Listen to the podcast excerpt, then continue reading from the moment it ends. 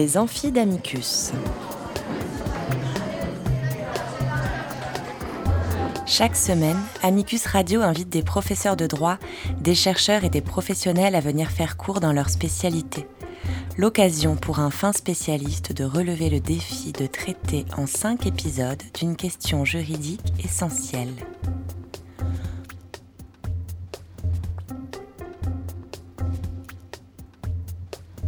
Aujourd'hui, Bertrand Mazabro, magistrat, nous initie à la philosophie pénale.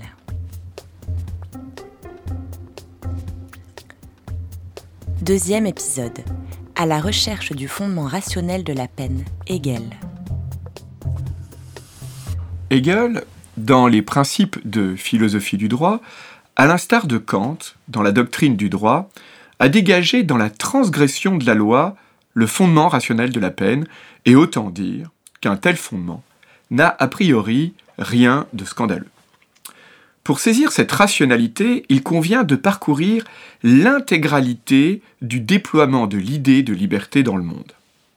La peine, selon Hegel, ne relève donc pas que de l'exigence du droit abstrait, mais s'enchaîne aussi à un moment de la moralité qu'il appelle moralitat, et surtout de l'éthicité qu'il appelle Sittlichkeit.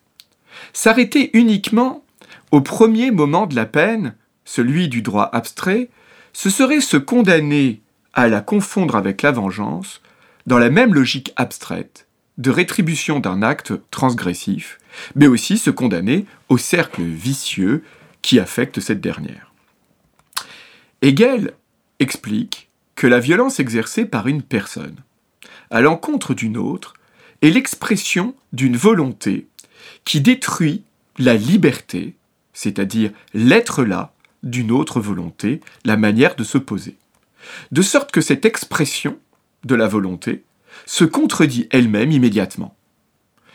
Il s'ensuit que la peine sera une contrainte seconde requise pour abroger la première contrainte exercée par la volonté. Je cite le paragraphe 93 des principes de philosophie du droit. L'exposé réel de ce que la contrainte se détruit dans son concept réside dans le fait que la contrainte est abrogée par la contrainte. Par conséquent, ce n'est pas seulement de façon conditionnée, mais de façon nécessaire qu'elle est conforme au droit, à savoir en tant que contrainte seconde, qui est un acte d'abroger une première contrainte. Mieux, au paragraphe 99 des mêmes principes, Hegel soutient que la peine est le rétablissement du droit en abrogeant l'effectivité du crime. Elle supprime la violation du droit. La particularité effective du crime est niée par la particularité effective de la peine pour rétablir l'universalité de la loi.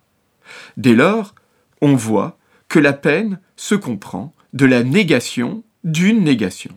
En supprimant le crime, elle manifeste l'acte criminel comme criminel et réaffirme par là le droit. Or, Hegel, dans le paragraphe 99 encore, avait anticipé l'objection d'une aporie de la peine conçue comme un mal ajouté à un mal.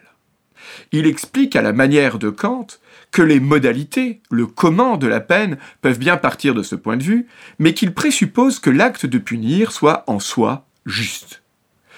Kant expliquait ainsi je cite, La peine juridique, poena forensis, ne peut jamais être considérée simplement comme un moyen de réaliser un autre bien. Soit pour le criminel lui-même, soit pour la société civile, mais doit uniquement lui être infligée pour la seule raison qu'il a commis un crime. En effet, l'homme ne peut jamais être simplement traité comme un moyen pour les fins d'autrui, il doit préalablement être trouvé punissable, avant que l'on songe à retirer de cette punition quelque utilité pour lui-même ou ses concitoyens. De sorte, dira Hegel dans le même sens, qu'il s'agit seulement de savoir si le crime est à abroger, non pas en l'occurrence comme production d'un mal, mais comme violation du droit en tant que droit. Au paragraphe 100 des mêmes principes, Hegel soutient que le crime en tant que tel est négation de la loi, cependant que pour nier la loi, il faut au criminel la reconnaître. L'infraction serait donc, paradoxalement, une affirmation de la loi, la faisant exister en tant qu'elle l'enfreint. Cette négation doit donc être elle-même niée pour affirmer pleinement la loi, qui, dans sa réaffirmation par la peine, qualifie le crime, une fois de plus, en tant que crime. Dès lors, la peine est requise non pas tant pour faire souffrir le coupable, mais pour réaffirmer le droit.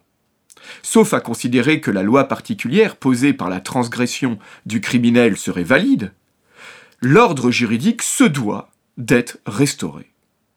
Dans le cas contraire, le droit lui-même serait nié, et par là, l'institution de la commune législation des libertés serait niée également. Mais il y a plus. Hegel, dans le paragraphe 220, restitue la peine, ou plutôt resitue la peine, à la différence de la logique de la vengeance qui ne relevait, on l'a dit, que du droit abstrait, et qui en tant que justice privée est contradictoire, Hegel resitue la peine dans la sphère de la Sittlichkeit, qu'on traduit généralement par éthicité.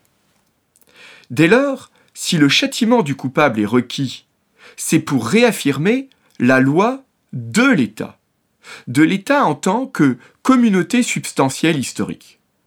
La loi est restaurée dans son universalité, le criminel sait que cette loi est la sienne, la la peine, opère cette réconciliation.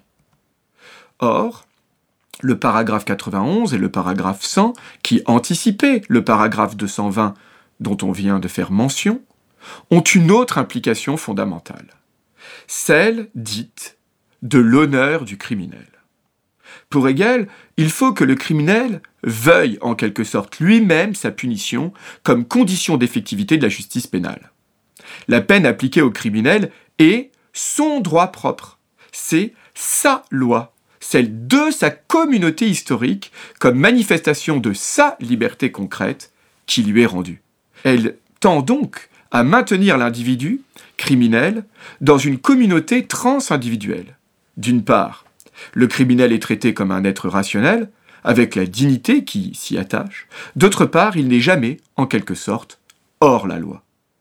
Hobbes, au dans le chapitre 28, intitulé Des peines et des récompenses, mais en général, toutes les théories du contrat social avaient pensé le criminel dont l'acte transgressif rompait le pacte fondateur sous la figure de l'ennemi de l'intérieur.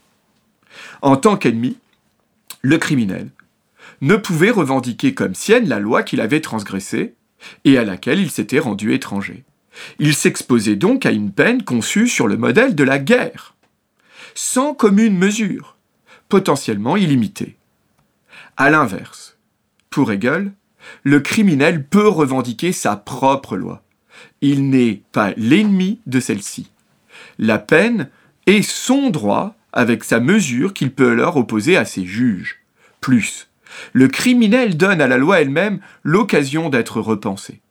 Or, cette position peut avoir une forte dimension démocratique, puisque le seul jugement légitime d'une personne pour ses fautes ne pourra se faire qu'au regard d'une loi que le criminel en tant que citoyen aura lui-même également formulée, faut-il ajouter, devant un tribunal dans lequel il pourrait lui-même siéger. De cela, il résulte que le mal infligé au coupable n'est pas sans raison. Au contraire, il s'agit de réaffirmer les valeurs partagées par une communauté et de traiter le coupable en tant qu'être rationnel participant à cette communauté. Avec l'explication du fondement rationnel de la peine, Hegel avait délié l'égalité présumée entre le mal subi et le mal infligé. Égalité, on s'en souvient, où Ricoeur voyait le scandale de la peine. Pourtant, la peine ne cesse pas de faire scandale. La contradiction de la justice pénale se loge, il nous semble, à la jointure entre son fondement rationnel et ses modalités d'effectuation. Après tout, pourquoi ne pas en rester à un, rappel judiciaire de la loi? Pourquoi ne pas en rester à une parole de justice qui redit le droit? Le scandale de la peine se rejoue à ce point. S'il faut un acte en retour, pourquoi est-ce l'imposition d'une souffrance, d'une peine? Hegel, au paragraphe 282 des principes de la philosophie du droit, avait soutenu que la liberté de l'esprit était plus haute que la justice, pouvant non seulement réconcilier le criminel avec la loi, mais plus encore le délier de son injustice par une réponse gratuite, un pardon, et non pas par un châtiment. Autrement dit, si aporie il y a, c'est dans l'impossibilité de déduire du droit de punir, qui lui est fondé rationnellement, a priori, eh bien, il est impossible de déduire du droit de punir les diverses modalités effectives, les diverses modalités concrètes de la punition, qui relèvent alors toujours de la contingence historique. La mesure de la peine et ses modalités ne sont pas susceptibles d'être rationalisées sans reste. Cette mesure de la peine est alors référée à des objectifs sociaux, la prévention de la récidive, qui peut passer par l'amendement du coupable ou l'exemplarité de la sanction, la purgation des passions de l'opinion publique, ou encore la réparation symbolique de l'estime des victimes. Mais il reste que, si il faut punir, le coupable sera peut-être toujours mal puni. C'est ce décalage entre la nécessité de punir et la manière de punir qui requiert d'une part un débat public critique sur la peine toujours renouvelé, et d'autre part la sagacité et non l'automaticité au moment du prononcé de la peine.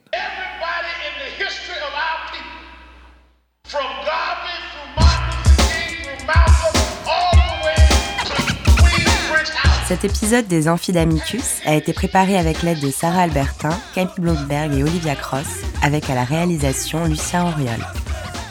Vous retrouverez toutes les références citées dans l'émission sur notre site internet amicus-radio.net, rubrique Les Amphidamicus.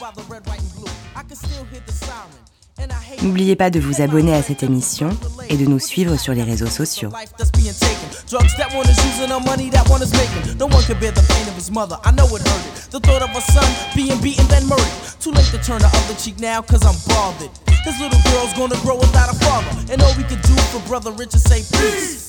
And make sure the killing. Cause if we don't have justice, there is no peace. No peace. This is the message sending.